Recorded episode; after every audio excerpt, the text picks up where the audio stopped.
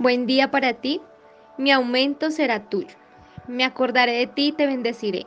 Bendeciré tu casa y a todos los que me temen, tanto pequeños como grandes igualmente.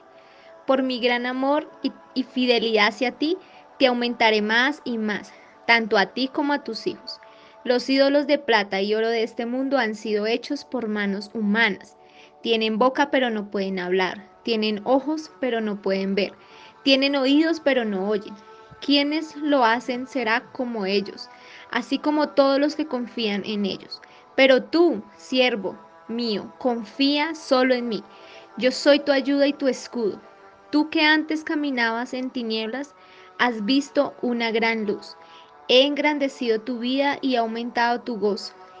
He roto el yugo que te oprimía, la barra sobre tus hombros y la vara de los que intentaban oprimirte. Y hoy el Señor nos da Primera de Crónicas 4:10 que dice,